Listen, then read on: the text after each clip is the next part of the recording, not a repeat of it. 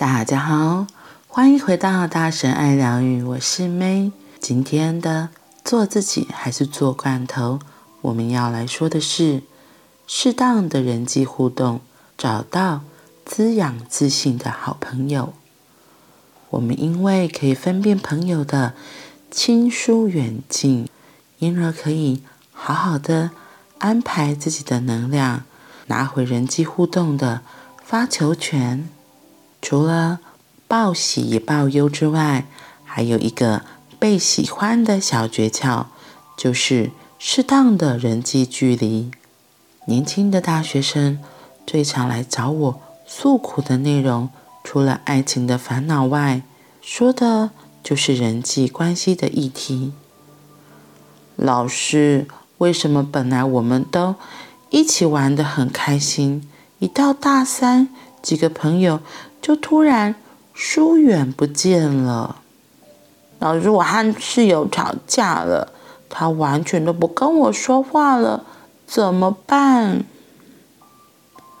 人际关系之所以出现状况，有很多你的、我的、他的原因，而其中唯一能自己控制的，就是自己和别人之间的距离。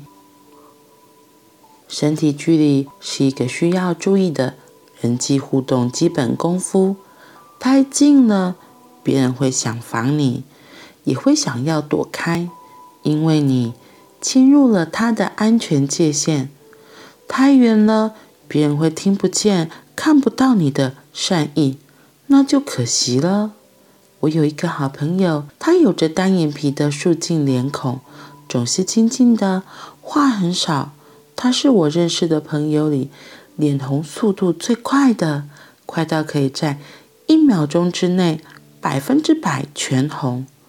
我猜想，他因为能安静，所以很会倾听，能听见难受的辛苦，也能听见欢乐的笑话。有时候跟一群朋友聊天，我说了不怎么好笑的笑话，他总是第一个大笑。我常说。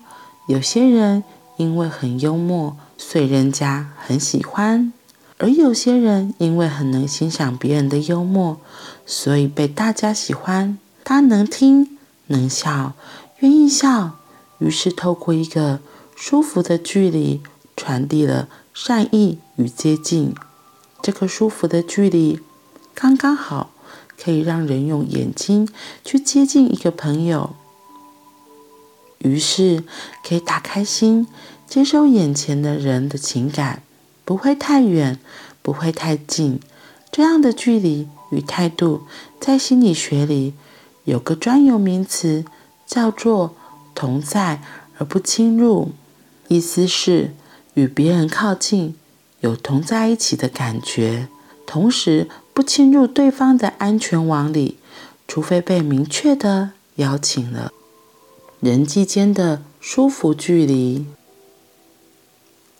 人际距离包括身体的距离与心理的距离。身体的距离很容易理解，当靠近别人的身体太近，和这个人却没有真的亲近感时，人会不舒服。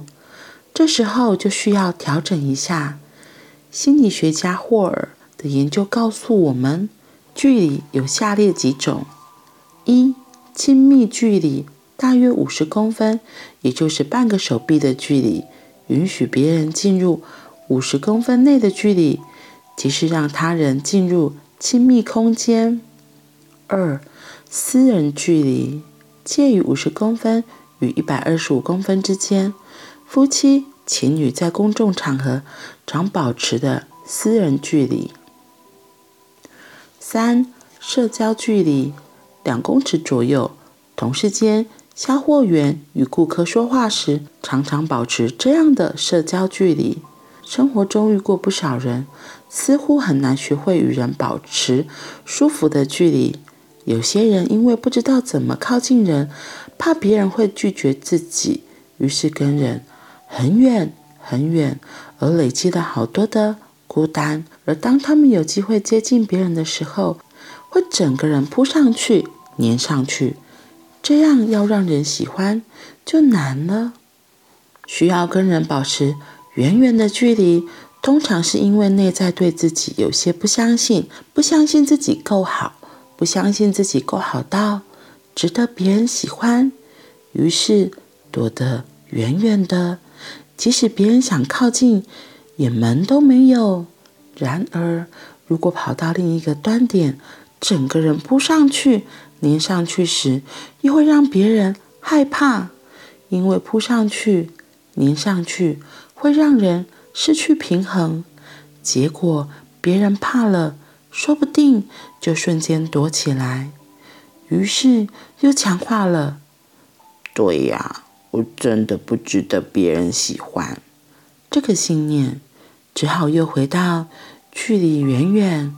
孤单多多，那怎么办？可以静静的、真心的听着身边的人说话，然后偶尔凑上前去，注意不要进入五十公分的亲密距离哦。有点靠近，也真正的关心眼前的人，而不是一直担心着自己够不够好。这样一来，担心放下了。关心传递了，于是被喜欢很可能会默默的涌现。适当的人际互动，找到滋养自信的好朋友。人和人之间，到底什么叫做最舒服的距离？其实我算是一个还蛮会黏人的人，也是一个会撒娇的人。在跟死党或好朋友在一起的时候，是可以真的很自然、很自然的就靠近。然后，可是有些朋友，你就会知道，这是需要保持一点距离的，可能就没有那么容易就整个爬上去、黏上去。在求学的时候，我记得我那时候住宿，然后有一个我很喜欢、很喜欢的学姐。然后我还记得那时候我去实习回来是干嘛的，就好久好久没看到他，然后看到他就很开心很开心，就整个就是冲上去，或许有一点点小小吓到他，不过就是他一下子就适应了，因为他知道我就是这个样子，所以他也可以接受我这样，就突然冲过去就抱住他，对，然后像这里说的亲密距离呀、私人距离、社交距离。他说：“因为最主要就是因为可能人和人之间，有时候你不太知道说，哎，我跟这个人是真的可以这么靠近吗？”他说：“因为可能不相信自己够好，值得到别人喜欢，就会躲得远远的。嗯，有时候可能对于不是那么靠近的朋友或是家人，我觉得都有这个状况。对，所以那个分际要怎么拿捏？”真的要很小心。我记得之前有一次很有趣，就是我是都还蛮喜欢抱抱别人的，特别是如果是在那个氛围或是在那个当下，我觉得这个人是可以靠近的，我就会真的就会整个黏上去抱住别人。然后所以有一次，上一次在上课的时候就是这样，我就是我们在排队要买饮料，那我就看到前面那个同学，就他其实是一个妈妈，那我就看到她，我也不晓得怎么，我就。很自然的，就整个人就是从后面环抱住他，就撒娇，就像小孩一样撒娇。结果我一抱住撒娇，他只是一开始他有点愣了一下，不过可能我靠近还有抱的姿态，就是就是散发出是小孩撒娇的能量。然后因为那个是妈妈嘛，所以妈妈她也就很，她只是想说，哎，怎么突然有人抱？然后看了一下是我，她也就没特别说什么，就是让我也不想抱了他一下，搂了他一下。然后只是后旁边的两个人比较有趣，因为其中有一个就是他的小孩，他的儿子，然后另外一个是另外一个上课的同学，然后那个上课同学就觉得他露出了表情，就是写出说：“我我怎么会这样突然这样抱人家？”问题是就是他的他的表情是最惊讶的，就他觉得说一副就是我在干嘛？我怎么这样突然抱人家？可是我和那个。妈妈同学，我们两个就是觉得，我觉得我就只是想撒娇抱抱，所以那个妈妈她只是看了我一眼，她也没有立刻说把我推开要干嘛，就是她只是转过来想说，哎，突然被谁抱住了，还是看了一下，然后他也没特别说什么，然后只是我自己吓一跳，是因为我看到他儿子在，我就想，哎呦，原来他儿子在那里，然后我就我就有点尴尬的笑了要，然后我就问他说，我这样抱你妈，你会不会吃醋？他就说不会啊，不会啊，他说你喜欢可以尽量抱，尽量抱，就非常的有趣。然后，所以我就看到这一篇的时候，我就突然想到那个故事。有些人是会让你真的会想要放松，就会想要靠近的。然后你可能自己会知道，就是诶，是有安全感的。我觉得可能跟我自己的特质也有关系。我会很清楚的知道，这个人是散发出的能量是可以靠近还是不可以靠近的。对，所以还蛮有意思的。不过真的，就是你还是要知道这个人是可不可以靠近，不然突然像我这样，有时候可能会。对方是会被吓到。